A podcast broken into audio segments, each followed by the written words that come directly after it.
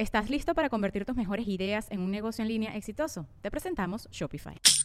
Tal vez no lo sabías, pero nuestro podcast More Than Mamis es un negocio. Y lo comenzamos, por supuesto, para desahogarnos y hablar sobre la maternidad, no para convertirnos en expertas de ventas y del e-commerce. Así que sí, necesitábamos ayuda para vender nuestro merch y poner en marcha nuestra tienda. Por eso estamos tan contentas de usar Shopify. Regístrate con tan solo un dólar por mes en shopify.com barra sonoro, todo en minúsculas. Ve a shopify.com barra sonoro para llevar tu negocio al siguiente nivel. Shopify.com barra sonoro. Estás escuchando El Dolop, parte de Sonoro y All Things Comedy Network. Este es un podcast bilingüe de historia americana en el que cada semana yo, Eduardo Espinosa, le contaré un suceso histórico estadounidense a mi amigo José Antonio Badía, que no tiene idea de qué va a tratar el tema. Hoy es de esos episodios este, que digo, es, es Halloween para empezar. Ajá. Entonces, este, no hay temas de miedo. eh, Todos son temas de miedo en el Dolop. sí, por eso nos vamos a ir a algo más relax y vamos a hablar de algo que tiene un poquito de crossover con leyendas, de hecho. Uh, nice. Entonces, algunas de estas cosas ya las sabes. Ok. Pero sí, o sea, ¿qué más tema de miedo que todos los que hemos tocado? Sí, sí, sí. Peor que cualquier cosa de leyendas. Sí, entonces vamos a relajarnos con fantasmas. Yes. Uh. El agua con radio funcionó bien hasta que se le cayó la mandíbula. ¿En qué ojo me pongo el parche? Malditos salvajes incultos. Pagaba 25 centavos a los niños de la localidad por cada perro o gato que le llevaran. No, espérate, ¿qué? El parque se hizo consciente, el parque probó la sangre, güey. Yo necesitaba- ¿De qué se va tan? Lo bueno es que nada más te trabas cuando lees, ¿verdad? Sí, sí, sí.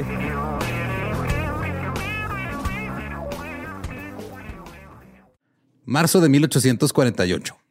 Margareta, conocida como Maggie Fox, de 14 años, y Kate, su hermana de 11 años, acudieron a una vecina ansiosas por compartir un fenómeno extraño y aterrador. Todas las noches, a la hora de acostarse, escuchaban una serie de golpes en las paredes y los muebles, que parecían manifestarse con una inteligencia peculiar y de otro mundo. La vecina, escéptica, vino a verlo por sí misma y se unió a las niñas en la pequeña habitación que compartían con sus padres. Dijo Poltergeist. Mientras Maggie y Kate se acurrucaban juntas en su cama, su madre Margaret comenzó la demostración. Ahora cuenta hasta cinco, ordenó, y la habitación se estremeció con el sonido de cinco golpes fuertes. Cuenta 15. La misteriosa presencia obedeció. A continuación, le pidió que le dijera la edad de la vecina. Siguieron 33 golpes. Y se ofendió. Yo creo que Tengo sí. 25, yo les he dicho. Eh, si eres un espíritu herido, manifiéstalo con tres golpes. Y lo hizo. La familia Fox abandonó la casa y envió a Maggie y a Kate a vivir con su hermana mayor, Leah Fox Fish, en Rochester. Fox Fish. Fox Fish. O sea, ajá. zorro pez. Zorro pez. La historia po- podía haber muerto ahí, pero Rochester era un semillero de actividad religiosa. Esa misma área dio origen tanto al mormonismo como al millerismo, que era el precursor del adventismo del séptimo día. Son los que toman puro Miller Light, ¿no? Ajá. Eh, de hecho, la Miller Night no está, no está tan mala. No, no, no, no, no está, no está. Sí, yo tenía como ese prejuicio por la- o sea, otras lights que digo, ay, unas están chidas. Pero eh, Es la, es la champaña de la cerveza. patrocínanos Miller Light. Los líderes comunitarios Isaac y Amy Post estaban intrigados por la historia de las hermanas Fox y por el rumor posterior de que el espíritu probablemente pertenecía a un vendedor ambulante que había sido asesinado en la granja cinco años antes. Bien random. Ajá. Sí, Ah, de seguro es este, a, dos pueblos para abajo. Se murió hace 10 años un carnicero. Sí, es él. es él. Haber llegado Tiene que hasta acá. haberse, ajá. Eh, un grupo de residentes de Rochester examinó el sótano de la casa de Fox y descubrió mechones de cabello y lo que podrían ser fragmentos de hueso. Oh my God. Los Post invitaron a las niñas a una reunión en su casa, ansiosos por ver si podían comunicarse con espíritus en otro lugar. Isaac Post fue influido por, cito, golpes muy distintos debajo del piso y varias respuestas aparentes. Ok. Él vio eso y dijo, yo ya, ya creo. Se De los convenció. míos, es de los míos. Claro. Se convenció más cuando Leah Fox también demostró ser una medium, comuni- comunicándose con la hija recientemente fallecida de Post. Los Post alquilaron el salón más grande de Rochester y 400 personas acudieron a escuchar los ruidos misteriosos. Oh, qué bueno que no había Ticketmaster en ese tiempo, si no, no les hubiera alcanzado. Luego, Amy Post acompañó a las hermanas a una, a una habitación privada donde se desnudaron y fueron examinadas por un comité de escépticos. Y no encontraron evidencia de engaño. Era para ver si no estaban escondiendo algún artefacto o algo que hiciera los ruidos. Ajá. Y aparte también, este, güey, eran los 1800 eh, y eran señores que querían ver jovencitas desnudas. Sí, of course. El espiritismo moderno, o la idea de que uno puede comunicarse con los espíritus, era algo que se había creído durante mucho tiempo en Europa, pero esta era la primera vez que se afianzaba en los Estados Unidos. Todo el país quería ver a las chicas Fox. Se acababan en preventa los boletos, güey. Perdón. El vidente estadounidense del siglo XIX, Andrew Jackson Davis. ¿Andrew Jackson? No, Andrew Jackson Davis. Ah,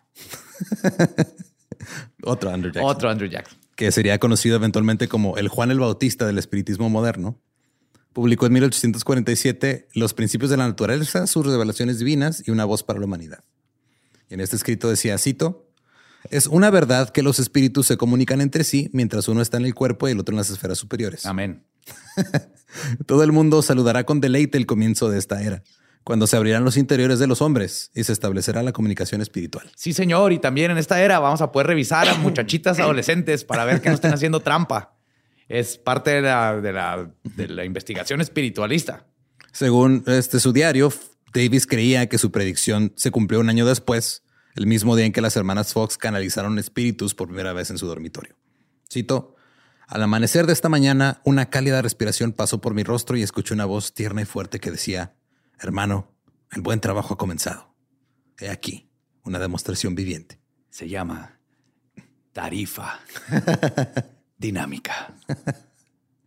Davis invitó a las hermanas Fox a su casa en Nueva York para ser testigos de sus capacidades como mediums.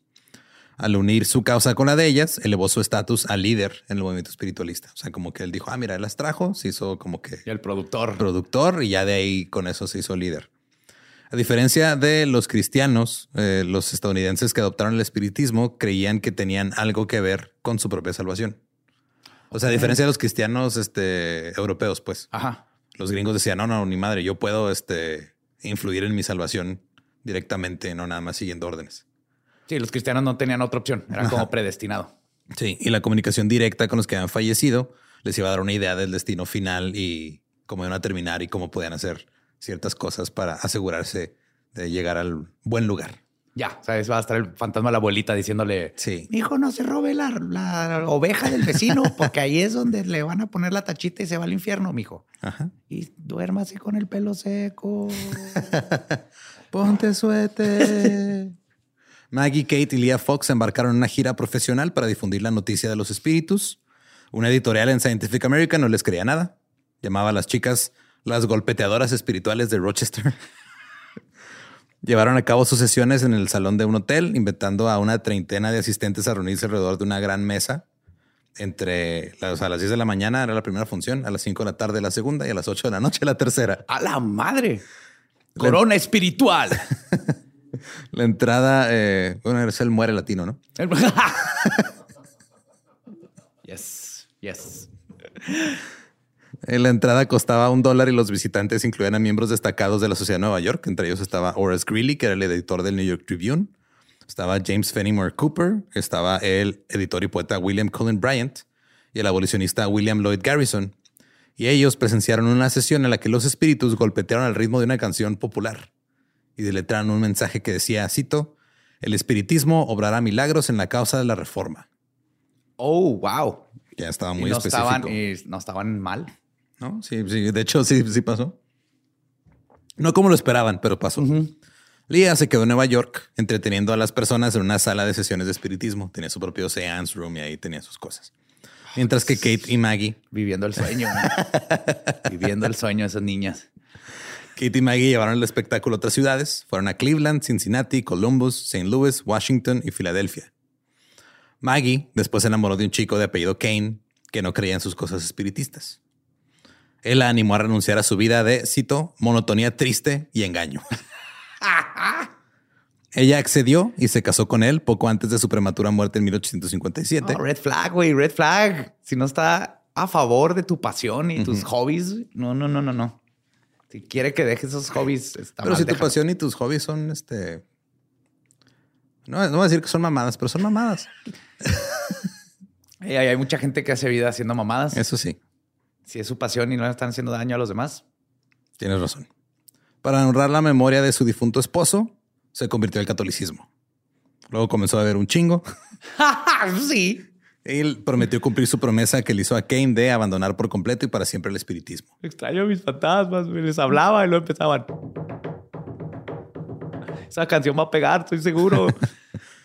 Mientras tanto, Kate se casó con un espiritista devoto y continuó desarrollando sus poderes de medium. Yo creo que la intención de ser large, no sé. Traduciendo mensajes espirituales de maneras asombrosas y sin precedentes, lograba comunicar dos mensajes a la vez. ¿Dos? Escribía uno mientras recitaba el otro. Ah, cabrón. Transcribía mensajes en escritura inversa. Utilizaba tarjetas en blanco en las que las palabras parecían aparecer espontáneamente. Y durante las sesiones con un banquero rico que se llamaba Charles Livermore, convocó tanto a la difunta esposa de Livermore como a Benjamin Franklin. A motherfucking Benjamin a los Franklin. dos. Ajá. Quien anunció que era Benjamin Franklin escribiendo su nombre en una tarjeta. Yes. ¿Quién eres? Benjamin, Benjamin Franklin. Franklin. Come on, es una ID. Es una tarjeta de presentación. Claro. Su negocio eh, creció durante y después de la guerra civil, ya que un número cada vez mayor de personas en duelo Oh. encontraron consuelo en el espiritismo, que de hecho fue lo que lo levantó muy cabrón este, al consciente colectivo y al mainstream en Estados Unidos. Sí, que pasó, sucedió lo mismo en la Primera Guerra Mundial y en la Segunda Guerra Mundial, que es cuando entra la Ouija y todo esto. Llegaremos a eso. Oh. Eh, ya que eh, estas personas están buscando pues, una- un cierre, no saben qué ha pasado con sus hijos, esposos que Sí, se han ido a la guerra. Es como que Sí. ni teléfono sabían. La destacada espiritista Emma Hardinge escribió que la guerra agregó dos millones de nuevos creyentes al movimiento espiritista y para la década de 1880 había aproximadamente 8 millones de espiritistas entre Estados Unidos y Europa. Ahora, estos nuevos practicantes esperaban milagros en cada sesión. Cada sesión querían que pasara algo, querían Claro, que pues, pasara... es lo que pagué, güey. Me costó 7 mil pesos el pinche boleto. ¿Qué? Me pagué 7 mil pesos y no a tocar Creep. Eh, pero pues Kate terminaba muy agotada en cada sesión y también comenzó a beber como su hermana. Muy bien. Es que es difícil. Es larga distancia esa comunicación. Muy larga distancia. Eh, sí, de hecho, eh, o sea, antes que no había, o sea, el roaming era carísimo. Sí, güey. y todo el tiempo tienes que estar apretando el esfínter para que no se te haga colar ahí un espíritu malo. Sí. Imagínate dos horas apretando el esfínter, llamando llamada este, larga distancia y luego hablando y escribiendo. Sí, digo, podía cascar nueces ya con el ano, pero, pero ¿a qué costo? El 29 de octubre de 1888, Maggie Fox se presentó en la Academia de Música de Nueva York para denunciar públicamente el espiritismo. Su principal motivación fue la ira hacia su hermana Leia y otros espiritistas destacados que habían reprendido públicamente a Kate por beber y por acusarla de que no podía cuidar bien a sus dos hijos pequeños. Oh, shit. Cito, mi hermana Katie y yo éramos niñas muy pequeñas cuando comenzó este horrible engaño. Por la noche cuando nos acostábamos, solíamos atar una manzana con un hilo y mover el hilo hacia arriba y hacia abajo, lo que hacía que la manzana golpeara el suelo. O dejábamos caer la manzana al suelo haciendo un ruido extraño cuando rebotaba. Las hermanas pasaron de dejar caer manzanas a manipular sus nudillos, articulaciones y dedos de los pies para hacer sonidos. Esto está diciendo la hermana enojada que ya no está en el business. Ajá. Entonces no le podemos creer al 100%. ¿Eh? Cui bono, Espinosa, cui bono. Ella está enojada porque la, la hermana está haciendo los Ajá, millones. pero mira. es una rockstar. Es un espíritu que dice, Soy Benjamin cosas. Franklin. Muchas personas cuando escuchan los golpes imaginan de inmediato que los espíritus los están haciendo. Es un delirio muy común. Algunas personas muy ricas vinieron a verme hace algunos años cuando vivía en la calle 42 y les hice algunos sonidos. Hice que el espíritu golpeara la silla y una de las damas gritó, siento que el espíritu me toca el hombro. Por supuesto, esa era su pura imaginación. Ofreció una demostración quitándose el zapato y colocando su pie derecho sobre un taburete de madera. Se puso a hacer ruido con los pies. La habitación quedó en silencio y quietud y todo el mundo empezó a escuchar los pequeños golpes que habían escuchado en las sesiones. Igualitos. Maggie insistió en que en su hermana Leia sabía que los golpes eran falsos todo el tiempo y explotaba codiciosamente a sus hermanas menores. Antes de salir del escenario agradeció a Dios que pudo exponer el espiritismo y la prensa calificó el incidente como un golpe mortal para el movimiento y los espiritistas obviamente rápidamente estaban eh, Defendiendo. Así, o sea, algunos estaban a favor de si es cierto, esto está mal, o sea, como que diciendo ella y sus hermanas no lo representan, pero el espiritismo es real. Claro. Y otros diciendo, no, no, este, todo lo que dijo es falso y la chingada. No, no, Entonces, no. La, la- la- la maleta con dinero que traía eran donaciones. Ahora, cualquiera que haya sido su motivo, Maggie se retractó de su confesión un año después, insistiendo que sus guías espirituales le habían suplicado que lo hiciera. Eso todavía provocó más disgusto entre los espiritistas devotos, muchos de los cuales no la reconocieron en un debate posterior que hubo en un club en Manhattan. Fue de, llegó a un debate y le dijeron, ¿y tú quién eres? Ok. Wow. Y no la ignoraron. Es como y- que la primera vez el esposo La empujó por ahí, ¿no? Kane. No, este, o sea, pues sí, entre que el esposo, luego que se hizo católica, los católicos fue de, eso, bueno, están robando seguidores. Este, ve y tráetelos de vuelta. Di que todo era falso. O tal vez todo era falso. Hay muchas Y luego se arrepintió. Es lo que hace bien interesante este pedo. Ah, ahí, bajo el seudónimo de la señora Spencer, Maggie reveló varios trucos de la profesión, incluida la forma en la que los medios escribían en los mensajes en pizarrones en blanco usando los dientes o los pies. Nunca se reconcilió con su hermana Leia, quien murió en 1890. Kate murió dos años después mientras estaba así en una pinche fiestota acá. Bueno, no fiesta, depresión. Ah. Eh, porque estaba, es- se murió pisteando. Como rockstar. Sí, así se puso acá a pistear a lo pendejo y se murió. Es la historia de los Rolling Stones esto. Y luego Maggie falleció ocho meses después, en marzo de 1893. O sea, entre los, en los en tres años se murieron las tres. Ese año los espiritistas formaron la Asociación Nacional de Espiritualistas, que hoy se conoce como la Asociación Nacional de Iglesias Espiritualistas.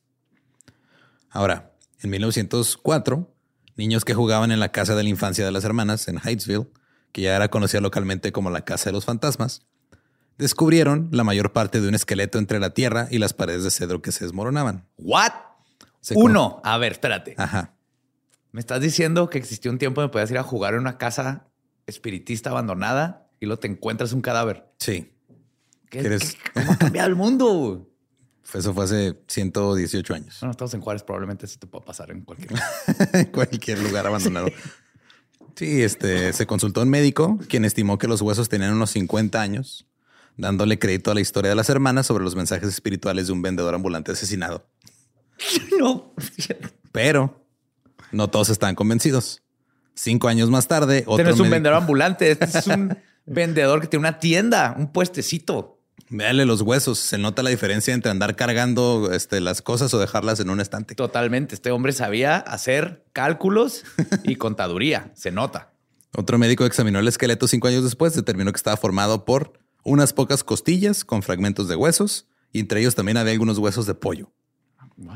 También informó sobre el rumor de que un hombre que vivía cerca de la casa del fantasma había colocado los huesos como una broma, pero que estaba demasiado avergonzado para confesarlo porque se salió de control. Mira, aunque ese sea el caso, Lolo, eso hace imputar más a un espíritu. De todo ser un cuerpo de de veras. Ajá. Entonces, aunque lo haya Le puesto alguien pusieron ahí huesos de pollo y lo pusieron en una casa donde había unas este, espiritistas. y se confundió el espíritu, era mitad pollo, mitad humano.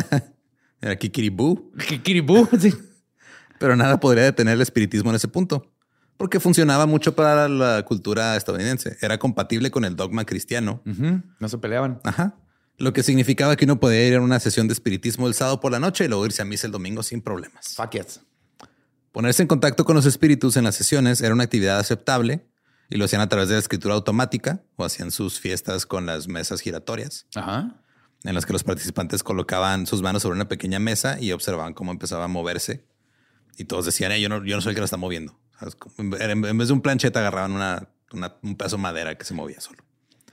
El movimiento espiritista también ofreció consuelo en una era en la que el promedio de vida era inferior a los 50 años. Había mujeres que morían al dar a luz, había niños que morían de enfermedades, hombres que morían en la guerra. Entonces era una manera de darles un cierre a su duelo, el decir, ah, mira, me estoy comunicando con, este, Con mi hijo, mi papá, mi tía. ajá, o con el hijo muerto de Abraham Lincoln. También. Mary Todd Lincoln, esposa del presidente, realizó sesiones de espiritismo en la Casa Blanca después de que su hijo de 11 años muriera de fiebre en 1862. ¿Y funcionó? Eh, pues así que digas, funcionó, funcionó. No, nomás mandó a Mary Todd más a la depresión. De hecho, o sea, se- sí hay como que muchos registros de cómo actuaba Mary Todd y es probable que tenía un desorden depresivo muy fuerte. Y esto no le ayudó para nada. No le ayudaba y que Abraham, pues, o sea, como que eh, eh, Abraham Lincoln escribió mucho sobre eh, lo difícil que era este hacerla sonreír o mantenerla contenta. O sea, como que estaba consciente que tenía depresión, pero no sabía qué era. Ya, qué cabrón eso, ¿no? Sí, Todos man. estos trastornos que ahora conocemos antes siempre han existido. Nomás que antes no tenías idea que era. Simón. Y pues la gente estaba desesperada por conectarse con seres queridos que, se, que nunca habían vuelto a casa. Pero a medida que crecía el espiritismo, también crecía la frustración por el tiempo que se tardaba en sacar un mensaje significativo de los espíritus. Porque decir el alfabeto en voz alta, letra por letra, y esperar a escuchar un golpe en la letra correcta, era increíblemente aburrido. güey. Yes, yes. Como el de Battersea, el poltergeist. Aburrido y lento. Digo, no tenías nada más que hacer. No. Eran los, era a principios del siglo pasado. Pero la gente quería comunicarse más rápido con los muertos. y inventaron el 3G. 3 Ghost. el 5G ya era demasiado. No, era demasiado. Ahí es donde ya te, da cáncer de las Eh, pestañas. Algo así, inventaron la Ouija. En 1886, la Associated Press informó sobre un nuevo fenómeno que estaba apoderándose de los campamentos de espiritistas en Ohio, el tablero parlante. Era un tablero con letras, números y un dispositivo para señalarlos. Es un smartphone, güey, de espiritismo esta madre. Charles Kenneth de Baltimore puso manos a la obra. En 1890 reunió a un grupo de cuatro inversionistas, Elijah Bond, el coronel Washington Bowie y otro güey, otros güeyes que no tienen nombre. Es el nombre más épico del mundo. Washington, Bowie, en- y es coronel. Aparte. Y iniciaron The Kenner Novelty Company para fabricar y comercializar exclusivamente estos nuevos tableros parlantes. Qué fregón haber estado en esa junta donde llegaron a vender esa idea. güey. Mire, señor, traemos una tabla Sí, con letras. dime Y más. ya de cuenta esta madre es el smartphone para los fantasmas. ¿va? Vea que cuando quiere hablar con un fantasma se tardan un chingo en platicar. Sí. Con esta madre no se van a tardar un chingo. Y sus hijas lo van a poder jugar y van a quedar embrujadas. Se va a pinche llegar Satanás a la casa y luego eso se va a hacer una película. Es, es genial, es genial. Y nomás necesitamos una pinche tabla con letras. Muy bien. ¿Dónde firmo? Ahora, la mesa directiva, digo, o sea, ni- pues, antes de continuar, cabe mencionar que ninguno de estos güeyes era espiritista. No creían en ese pedo. Ah, eran eran, nombres, ajá, eran nombres de negocios. Eh, la cuñada de cuando, cuando necesitaban un nombre para este tablero parlante, la cuñada de Elijah Bond se llamaba Helen Peters. Ese fue la que ayudó a ponerle nombre. Era una medium. Se sentaron alrededor de la mesa, le preguntaron al tablero cómo debían llamarlo y apareció el nombre Ouija. Estoy en vergas. La Ouija se puso Ouija ella misma. Ahora, cuando preguntaron qué significaba eso, el tablero respondió buena suerte. Ok.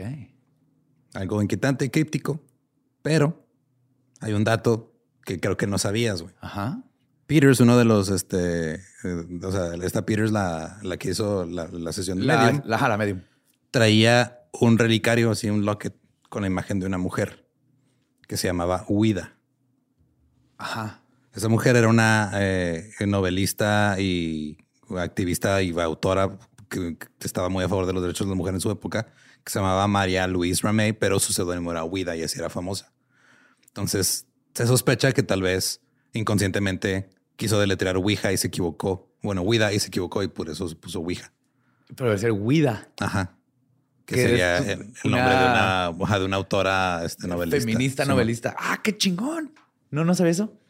O sea, ese es un dato que, o sea, no hay manera de comprobarlo, pero le agrega alfa, digo, porque es una es otra teoría más de por de dónde salió el nombre. Claro. O sea, lo que sí es de que hubo la, la espiritista y la medium, este, le preguntó cómo se iba a llamar a la Ouija, pero tal vez inconscientemente le iba a poner Ouida y él se le fue, se le movió la mano.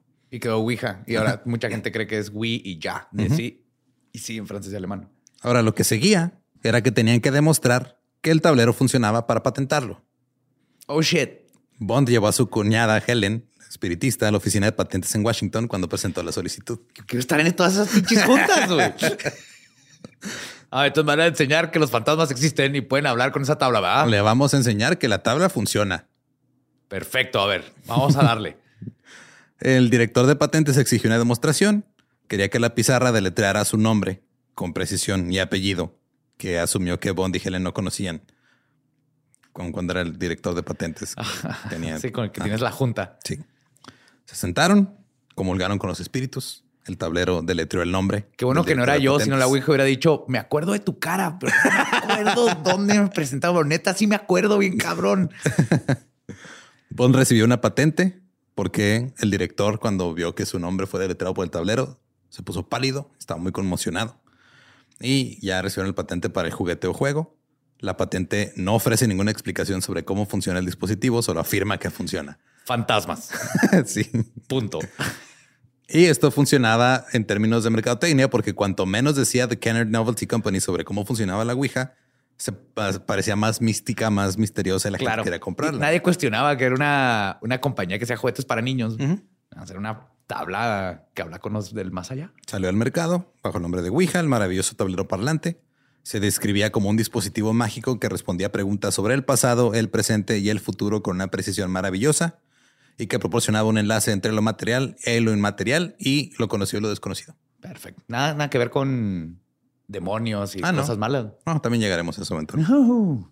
Yes. Eh, el tablero se comercializó como un oráculo místico y como entretenimiento familiar. Eso está bien verga. Sí, o sea, no, no solo los espiritistas compraban el tablero, también este, las personas normales, las familias se ponían a jugar Ouija el fin de semana. Sí. Hijos, es domingo, hora de hablar con su abuelito que está muerto. De hecho, los- los dientes primero. Algunos mediums espirituales les desagradaba la Ouija porque les estaba quitando trabajo, güey. Ahora, do it yourself, espiritismo, güey. Ya no necesitas un intermediario. Sí. Eh, y fue un éxito instantáneo. Para 1892, el Kenner Novelty Company pasó de tener una fábrica en Baltimore a tener dos en Baltimore, dos en Nueva York, dos en Chicago y una en Londres. Los documentos de incorporación decían, cito, que dicha corporación sea administrada por cinco directores, quienes administraron las preocupaciones de dicha corporación durante el primer año. Entonces, los cinco socios que se juntaron dijeron, ok, este pedo, el primer año vamos a ser nosotros cinco.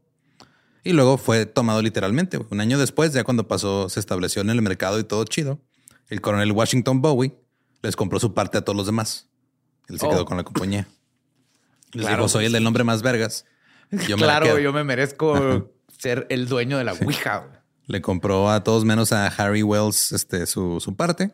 Y luego ya le cambió el nombre de la empresa a Wiggin Novelty Company y puso a su amigo William Fuld al mando. Durante 26 años, William Fuld dirigió la empresa. Cuando se le entrevistó sobre la Ouija, fue muy franco y dijo, mira, yo no creo que funcione como para comunicarme con los espíritus de los difuntos. Soy presbiteriano. Pero este sí uso la Ouija a veces como consejera de asuntos de negocios y vida personal. What? De un ejemplo, güey. Ajá. Oh. Se les perdió un envío que iba a St. Paul, Minnesota. Y los funcionarios del tren no lo encontraban. Full le preguntó a la Ouija. Y la Ouija lo mandó a Ohio, donde estaba el No envío. es cierto. Sí, güey. Donde estaba el envío que estaba perdido. ¿Qué? No creo en esta madre, Sí. pero no mames, me encontró mi paquete de Amazon que me perdieron. También me dijo que el excusado estaba tapado, un tampón ahí que se cayó, pero no creo en esas madres. Ahora, los hombres que iniciaron The Kenner Novelty Company pelearon públicamente durante años sobre quién había inventado la Ouija. Los miembros expulsados o que los compraron a huevo lanzaron sus tableros rivales. Así como que, eh, mira, esta Ouija tiene más palabras. Esta viene con la ñ para Latinoamérica. Eh, Charles Kenner siguió intentando inventar cosas. Presentó una patente para algo que se llamaba Weird A, pero no sabemos qué es. No hay registro qué es.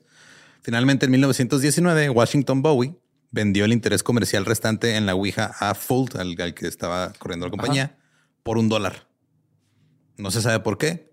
Hay sospechas de que tal vez fue este, algún tipo de chantaje o que el güey nomás estaba fastidiado y había hecho su vida y ya no quería nada. O algo le dijo la Ouija. Ajá, no sabemos qué pedo, nomás le dijo, ahí está, toma. ta- ta- Toda la historia de la Ouija está llena de cosas así Está muy raro.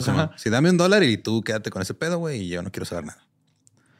Las décadas de 1910 y 1920, con las devastaciones de la Primera Guerra Mundial, los años frenéticos de la era del jazz y la prohibición, Es que ese jazz, güey, era tremendo, güey. sí, esos cigarros de jazz están cabrones. Antes de los cómics, los videojuegos, las películas violentas, el jazz era lo que hacía que los niños se hicieran malandros. Es que esos ritmos sincopados son del diablo. Son del diablo 100%. Todo esto fue nada más, más leña al fuego para que se hiciera más popular la Ouija. Era tan normal que en mayo de 1920, Norman Rockwell, el, ¿El pintor, Norman el Norman Rockwell, el pintor famoso por todas esas escenas de eh, La vida cotidiana, la vida ¿no? cotidiana, Ajá. hizo una pintura de una pareja jugando con la Ouija, que de hecho es la What? portada de este episodio. Sí, No sabía. Necesito esa. Me encantan. está bien chido. Nunca es una pareja que se ve así como teniendo una ve- una velada romántica con una Ouija. Eh, seguro están escuchando jazz. Probablemente. Oye, mi amor, ¿quieres jazz Ouija en chill? De hecho, se abrieron más fábricas, el tablero todavía estaba haciéndose más y más popular. En 1916, la señora Pearl Curran apareció en los titulares cuando comenzó a escribir poemas e historias que, según ella, fueron dictadas a través de la Ouija por el espíritu de una iglesia del siglo XVII, una inglesa, perdón, del siglo XVII llamada Patience Worth. Es un Google AI. Ajá. Le pregunté a la Ouija que escribiera una nueva película de Batman y esto es lo que me dijo. I'm Batman. Y ya. Las historias extrañas sobre los incidentes de la Ouija también se convirtieron en la norma. En 1920, los servicios de cable nacionales, o sea, de cable de noticias, no de televisión por cable, informaron que los posibles solucionadores de crímenes estaban recurriendo a sus ouijas en busca de pistas sobre el misterioso asesinato de un jugador de la ciudad de Nueva York, Joseph Burton Elwell. Ajá. No sabemos si les ayudó o no, pero nomás Pero lo usaron. Bueno, ahorita siguen de repente cuando se atoran, van con psíquicos. A veces funciona, a veces no, pero creo que hay un punto donde dices, fuck it, que es lo peor que puede pasar. Sí. Ahora, en marzo de 1920, el Oakland Tribune tenía un titular que decía: Toda la ciudad está loca por la Ouija. La ciudad era el Cerrito, California, donde hubo un brote de sucesos extraños y comportamientos asociados con el uso de la Ouija. Siete personas se volvieron locas. Un adolescente fue encontrado desnudo, según los informes, porque era más fácil comunicarse con los espíritus cuando no estaba estorbado por la ropa. No está mal. Y tienes que meter los pies en una cubeta de agua, güey. Eso lo vi en el documental de Constantine. Yes. Yo, yo apruebo, apruebo las técnicas de ese joven. Pero ¿por qué lo encontraron desnudo? Estaba jugando la Ouija y lo encontraron desnudo, güey, y dijo: Es que. Obviamente no estaba jugando a la Ouija, nomás es- No me estoy masturbando, mamá. Estoy platicando Estoy con el más allá. con espíritus. ¿Por qué estás desnudo? Porque es más fácil. Un Ah, policía, después de jugar a la Ouija, se quitó el uniforme y entró sin ropa al banco. What? ¿Qué? La Ouija aparentemente los hace encuerarse, güey. Eso explicaría tu Instagram. Los funcionarios de la ciudad celebraron una reunión de la ciudad en la ciudad para en, en el City Hall, perdón, para discutir la Ouija manía que había invadido Ouija manía. Qué buen nombre, güey. Se llamó a profesionales de la salud mental para examinar a toda la población de la ciudad, que eran 1200 habitantes. Un destacado psicólogo dijo que este tipo de cosas sucedían mucho con las ouijas. Ah, sí. No Sí, para señor hablar con los, sí, no hablar con los muertos, sino porque la gente se volvía loca de histeria o tenía algún brote este paranoico porque creía que estaba hablando con espíritus. Ok. Los funcionarios de la ciudad tomaron la decisión de prohibir el uso de la Ouija dentro de los límites del Cerrito, California. En 1920, güey. Mucho antes del pánico satánico de los 80, no, desde No 1920 mames. Y hay que empezaron. revisar porque dudo que hayan quitado esa ley. güey. ¿Quién sabe? Son de esas leyes que nomás las, las Las dejan, dejan de pelar, pero ahí se quedan. En 1921, el New York Times informó que una mujer de Chicago estaba siendo enviada a un hospital psiquiátrico y ella le trató de explicar a los médicos que no tenía una manía. Lo que pasa es que los espíritus de la Ouija le habían dicho que dejara el cadáver de su madre en la sala 15 días antes de enterrarla en el patio. A que se marine, güey. Ajá, es, todavía no está lista. Que esté bien muerta y después de 15 días de entierras en el patio. Güey, 100 años antes eso estaban haciendo para asegurarse que Sí. estuvieran vivos, que bien, bien muertos. En febrero de 1927, William Fold, el dueño de The Ouija Novelty Company, subió al techo de su fábrica en Hartford Street en Baltimore para reemplazar el- una esta bandera. Y un poste en el que se estaba apoyando se cayó. O ese no es mi trabajo. Ponte la camiseta, cabrón. Ponte, no vino hoy el cambiastas de banderas. Eh, todos le tenemos que hacer nuestra parte en esta Hay compañía. hacerlo. Ya sé que saliste hace media hora, pero ¿qué, qué va a pensar la gente si la hasta bandera no está Pero le voy a preguntar a la Ouija si te tengo que pagar tiempo extra. Dice no, pero dice que sí te tienes que quedar. Ajá. Dice Va a haber pizza, va a haber Ajá, pizza. te vamos a dar P, I, Z, Z, A. Y, y cola, no sé qué es eso, pero lo vamos a conseguir. Y estaba ahí apoyándose en un poste que, que- que se dio y se cayó y se murió. Eso sí supe, eso supe también está bien creepy.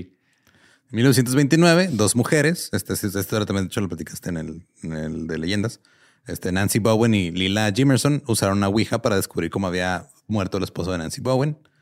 La- el tablero reveló un mensaje que decía, me mataron. ¿Quién lo hizo? El tablero deletreó Clotilde, la bruja del 71. Luego agregó la dirección de la asesina y su descripción. Baja con cabello corto y sin dientes. Si no le gusta el pollo, es bien mamona los domingos. Ajá. Entonces Lila Jimerson dijo, ah, yo la conozco. Está casada con Henry. Después de la sesión de la Ouija, Nancy Bowen comenzó a recibir cartas que decían que Clotilde Marchand era una bruja que había hechizado a Charlie, su esposo muerto por celos. Entonces Bowen decidió matar a Clotilde, fue a su casa, llamó a la puerta. Cuando Clotilde abrió, Nancy Bowen la golpeó con un martillo. Luego terminó el trabajo metiéndole papel empapado en cloroformo en la garganta. Holy fuck. Cuando Los, se le... los buenos este, tiempos donde vendían cloroformo en Simi. Ajá, el semicloroformo. Ajá. Cuando se le preguntó a su esposo si alguien hubiera querido matar a su esposa, él dijo Lila Jimerson. Ella fue. Después de más preguntas, resultó que él estaba teniendo un amorío Amorío. con Lila y que ella había usado la Ouija para que Bowen asesinara a la esposa de este güey. Lila fue absuelta, puesta en libertad. Nancy Bowen fue liberada después de que declararse culpable de homicidio involuntario y aceptar una sentencia de tiempo cumplido. Estoy en vergas. así. Llamo al estrado, su señoría, a la Ouija. Ahorita llegamos a eso. Oh.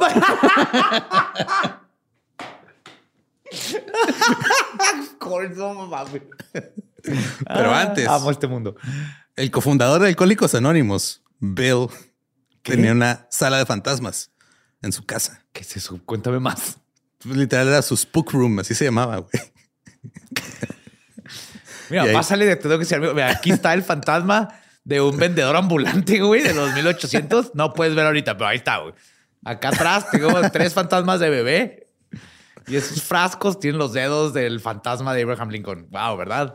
Sé que no puedes ver nada, pero ahí está. Ahora, él se ponía en contacto con espíritus que lo ayudaban con su alcoholismo.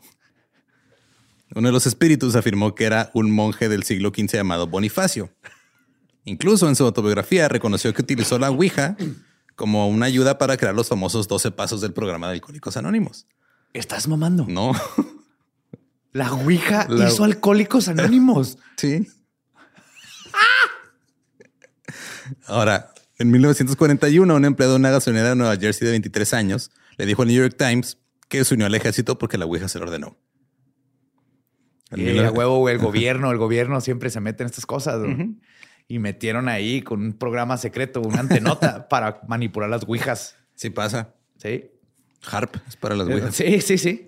En 1958, un tribunal de Connecticut decidió no honrar el testamento de la Ouija de la señora Helen Dopeck, quien le había dejado mil dólares a sus dos ex sirvientes y 150 mil dólares al señor John Gale, que era un espíritu que le había contactado a través de la Ouija. Se lo dejó al espíritu. Sí. Y entonces el, el tribunal dijo, no vamos a usar el testamento de la Ouija. No. No. Que está cabrón. Ahorita no tenemos la tecnología para mandar el dinero al otro mundo. Es más, lo, lo- lo importante es cómo le vamos a cobrar impuestos, ¿va? Sí. O sea, Western Union no llega hasta allá. No. En 1949, en Cottage City, Maryland, un niño de nombre Ronald Hunkeler comenzó a mostrar síntomas extraños después de que él y su familia usaron una Ouija. Si quieren escuchar más, está el episodio de Leyendas Legendarias. Eh, la cama de este niño temblaba, los muebles se movían cuando él estaba presente, los espíritus tomaban posesión del niño y sus experiencias se volvieron cada vez más extrañas. Cuando la ciencia no pudo ayudarlo, se llamó a un sacerdote. Treinta años después, más o menos, William Peter Blatty escribió un libro basado en las experiencias del niño. Este libro se convertiría en la base de la exitosa película El Exorcista. Aquí fue donde todo empezó a va- valer madre. Ya. Sí, sí. La película cambió todo para la Ouija. Llega a los cines El Exorcista, supuestamente basada en una historia real, que está basada en una historia real de una historia. O sea, es- vas diluyendo Claro. todo el pedo. Una niña que fue poseída por un demonio después de jugar con una Ouija. ¡Pazuzu! En la película, la madre Chris le pregunta a su hija Reagan si sabe cómo usar la Ouija. Y él le dice, claro, mamá, lo hago todo el tiempo con Captain Howdy. Captain Howdy. ¿Quién es el Capitán Howdy? Ya sabes. Yo hago las preguntas y las respuestas. El Capitán Howdy, mamá. Tú sabes. Gran película para. Es Halloween. Vayan a verla si no la han Sí, sí, lo han visto El Exorcista. Y El Exorcista 3. Neta está bien cabrona. El, De los mejores jump scares ever. Y es lo único que voy a decir. Y pues en sí, el exorcista cambió por completo la forma en la que la gente veía el tablero parlante. Antes era divertido. Ahora era una amenaza. Sí, antes era espíritus, ahora era del demonio. De la noche a la mañana se convirtió en una herramienta del diablo y de los escritores y cineastas de terror. El tablero comenzó a aparecer en películas de terror, generalmente abriendo la puerta a espíritus malignos que vienen a matar a todo mundo. Yes. Naturalmente, la Ouija fue denunciada por grupos religiosos como el método de comunicación preferido de Satanás. Sí, güey. No, le, le cagan los celulares. Él es análogo, güey. Siempre Sí. ha sido análogo. Le maman las Ouijas. Sí. En el 2001, en Alamogordo, aquí cerquita, güey, Nuevo México, quemaron la Ouija en un chingo de hogueras. Sí, chingos de Hicieron quema- como quema de libros, Ajá, pero de ouijas. ouijas. Los grupos religiosos cristianos aún desconfían del tablero, citando escrituras que denuncian la comunicación con espíritus a través de mediums. Catholic.com llama al tablero Ouija algo que es lejos de ser inofensivo. Lejísimos. No, no, no. Como que es para niños de 8 años. Y tan recientemente como hace 10 años, el anfitrión del Club 700, Pat Robertson, un Sí, cristiano loco. Yo lo veía pues, en la tele. Ves que salía Ajá, creo que sí, en el man. 14, güey. Declaró que los demonios pueden llegar a través del tablero parlante. Yes. Incluso dentro de la comunidad paranormal, los tableros disfrutaban de una reputación un poquito extraña, sospechosa. Un investigador histórico de la Ouija dice que cuando comenzó a hablar en convenciones paranormales, le dijeron que dejara sus tableros antiguos en casa porque estaban asustando a la gente. Parker Brothers todavía vendía cientos de miles de Ouijas, pero la razón es porque la que la gente los compraba ya habían cambiado. Ya no era para jugar o para comunicarse, era, Ajá. ya era como un, un reto espeluznante, tenía un elemento de peligro y era diferente. Era como, como comprar este alcohol o cigarros siendo menor de edad. Eh, ándale, exactamente. Yo la primera vez que jugué a la Ouija fue atrás de una escuela, no era la que yo iba, la primaria que estaba atrás de mi casa. Alguien de ahí de Pradera tenía una que era la hermana o algo y ahí estábamos todos jugando hasta que alguien le preguntó, ¿cuándo me voy a morir? Y le dieron una fecha y se, se asustó un chingo y salió corriendo y ahí se hizo un escándalo. Tenías como 10 años y ya dejamos de jugar, pero justo era así como estar atrás, en lugar de estar tomando chela, era jugar a la Ouija. Ahora, este, ¿cómo funciona la Ouija? Eh, de hecho, se sospecha que funciona por nu- nuestros efectos idiomotores, más que por espíritus o demonios. Eso también lo platicaste un poco en el episodio de la Ouija de, de leyendas. En 1852, el médico y fisiólogo William Benjamin Carpenter publicó un informe para la Royal Institution of Great Britain examinando los movimientos musculares automáticos que tienen lugar sin la voluntad consciente del individuo. Casi de inmediato, otros investigadores vieron aplicaciones del efecto ideomotor en los pasatiempos espiritistas populares. En 1853, el químico y físico Michael Faraday, intrigado por el giro de la mesa en las sesiones espiritistas, realizó una serie de experimentos que demostraron que el movimiento de la mesa se debía a las acciones ideomotoras de los que estaban ahí. Sin darse cuenta, ellos mismos están moviendo la Están mesa. moviendo la mesa. Ajá. Los planchets en particular se adaptan perfectamente al efecto ideomotor. Solían estar hechos de una tabla de madera liviana y equipados con pequeñas rueditas para ayudarlos a moverse. Ahorita Eso es lo más difícil de hacer cuando quieres hacer tu propia Ouija, que ten- lo he hecho varias veces. El planchete es lo más difícil encontrar que se pueda Sí, que se puede deslizar. Digo, ahorita, por ejemplo, la que tenemos nosotros es de plástico, tiene patitas de fieltro. Esa es la norma, la que vende ahorita Hasbro, es la, Sí, la clásica, la la, que sale en clásica. todas las películas. Y esa pues, se desliza en el tablero porque tiene fieltro y se desliza Fieltrito. sobre la madera. Yo quiero una high tech con llantitas. Una, eh, el tapete gigante y una rumba, güey. Ya que se comunique la rumba con la inteligencia, o sea, la inteligencia de la rumba con un demonio. Ahí está Berta. Berta, ya sé qué va a hacer. Yes. Ahora, eh, por lo regular, este, las tablas funcionan con un grupo de personas y esto hace que ninguna se pueda atribuir de que ah, este, yo la estoy moviendo o no la estoy Sí, moviendo. es con una combinación de los movimientos de todos. Y entonces, como nadie se atribuye que ellos lo están moviendo, es cuando dicen, ah, no, pues este, algo fuera de aquí es lo que nos está dando las respuestas. Yes, yes. Ahora, investigadores del Laboratorio de Cognición Visual de la Universidad de Columbia Británica creen que la Ouija puede ser una buena manera de examinar cómo la mente procesa la información en varios niveles.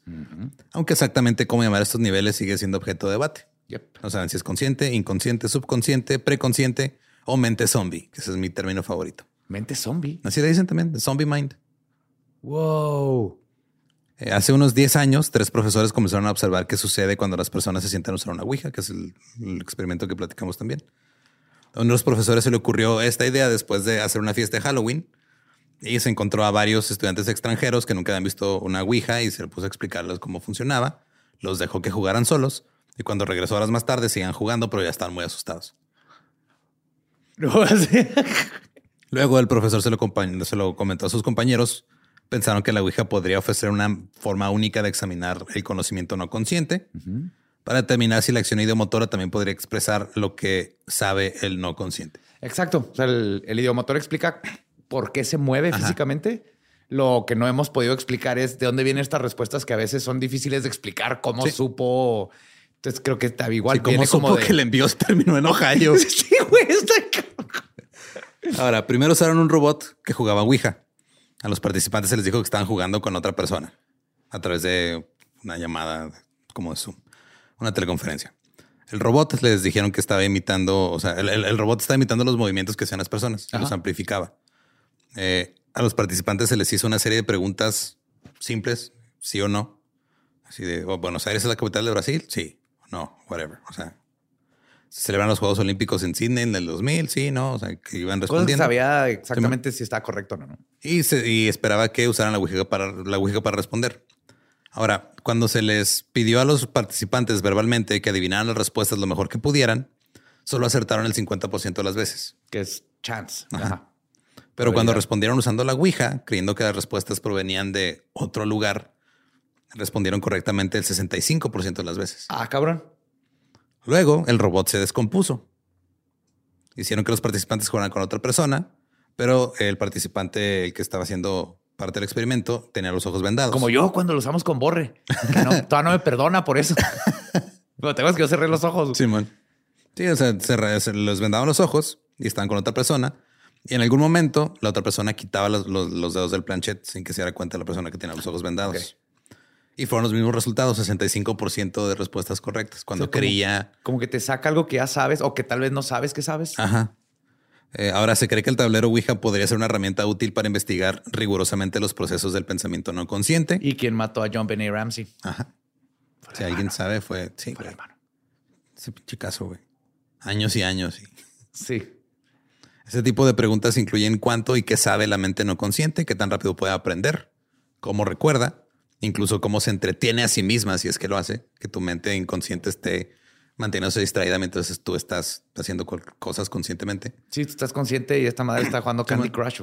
Que de hecho sí pasa. O sea, a mí yo me he dado cuenta de repente cuando sale alguna pregunta o me pasa mucho cuando estamos viendo alguna película o alguna serie o algo que este, o sea, sale un actor y, me, y le digo, ah, le- o sea, me acuerdo del nombre o de qué ha hecho antes y luego no me acuerdo por qué me acordé de eso. O sea, es de, pues, es- Sí, es todo este proceso donde estás entretenido con algo y tu inconsciente lo dejas trabajar y luego cuando lo dejas que saque lo que ya sabías o lo que resolviste ahí atrás, no conscientemente, sino el subconsciente de repente es de plap. Yo también me sorprendo muchas veces de palabras que no sé que conocía. Sí, de repente. Sí, de repente también me pasó. De hecho, me, me pasó la última vez que hicimos QA para los de Patreon de leyendas. Algo dijiste, no me acuerdo qué, y yo te dije el, el apellido de un personaje que mencionaste. Y luego cuando le dije fue de, ah, cabrón, ¿por qué es eso? ¿Cómo güey?" supe? Ajá, Simón. Entonces lo que quieren estudiar. Ahora, empezaron a trabajar en un segundo estudio, pero curiosamente estaban teniendo problemas para financiarlo. Ay, no. Porque resulta que las agencias que financian estos tipos de estudios no querían financiar un estudio usando una Ouija. Así que recurrieron a una campaña de crowdfunding en Kickstarter. Su meta era de 6.300 dólares. Ajá. Juntaron 1.040. ¿No más? Ajá. Tienen algunos videos relacionados con la campaña en un canal de YouTube que se llama UBC Visual Cogn- Cognition Lab de hace ocho años. No han este, Oh, apenas te iba a más. decir, Ajá. ¿todavía están? No, me puse a investigar a ver si alguno de los doctores había hecho algo. Pues se siguen dando clases y todo, pero ya no han continuado con ese experimento porque no tuvieron dinero. Ahorita les jalaría bien cabrón con un crowdfunding. Aún así, ha habido ocasiones en las que la Ouija ha sido utilizada inadecuadamente. En 1990, por ejemplo, seis soldados del ejército de los Estados Unidos se ausentaron sin permiso cuando una Ouija les advirtió sobre un cataclismo global que se avecinaba. El tablero puso a los seis soldados en contacto con una entidad que se llamaba a sí misma Sapphire y otras, incluidos el profeta Zacarías del Antiguo Testamento, Marcos del Nuevo Testamento y la Virgen María. La Virgen María. Les habló por la Ouija, sí. Entre diciembre de 1989 y julio de 1990, los espíritus invocados por Ouija le dijeron al grupo una serie de predicciones acerca de próximos eventos mundiales. El grupo tomó notas. Cuando algunas de las profecías de Sapphire comenzaron a hacerse realidad, la más extraña siendo el número de víctimas de un gran terremoto en Irán, ¿Y sí? Ajá. los seis se convencieron de que estaban lidiando con encuentros genuinos con otra dimensión. Pues sí. Se sentían elegidos para actuar como instrumentos de la voluntad de Dios. Que no mamen. Su juramento a los militares parecía tener menos importancia que seguir las órdenes de Dios, obviamente. Eso es muy bueno. Le preguntaron a Sapphire cómo llevar a cabo su misión divina. Sapphire les dijo que huyeran del ejército, independientemente de las consecuencias, porque eran necesarios para guiar al mundo a través de un cataclismo inminente. Y aparte, no se les olvide suscribirse a mi canal y darle a la campanita. Y así lo hicieron, se ausentaron sin permiso del ejército, desertaron.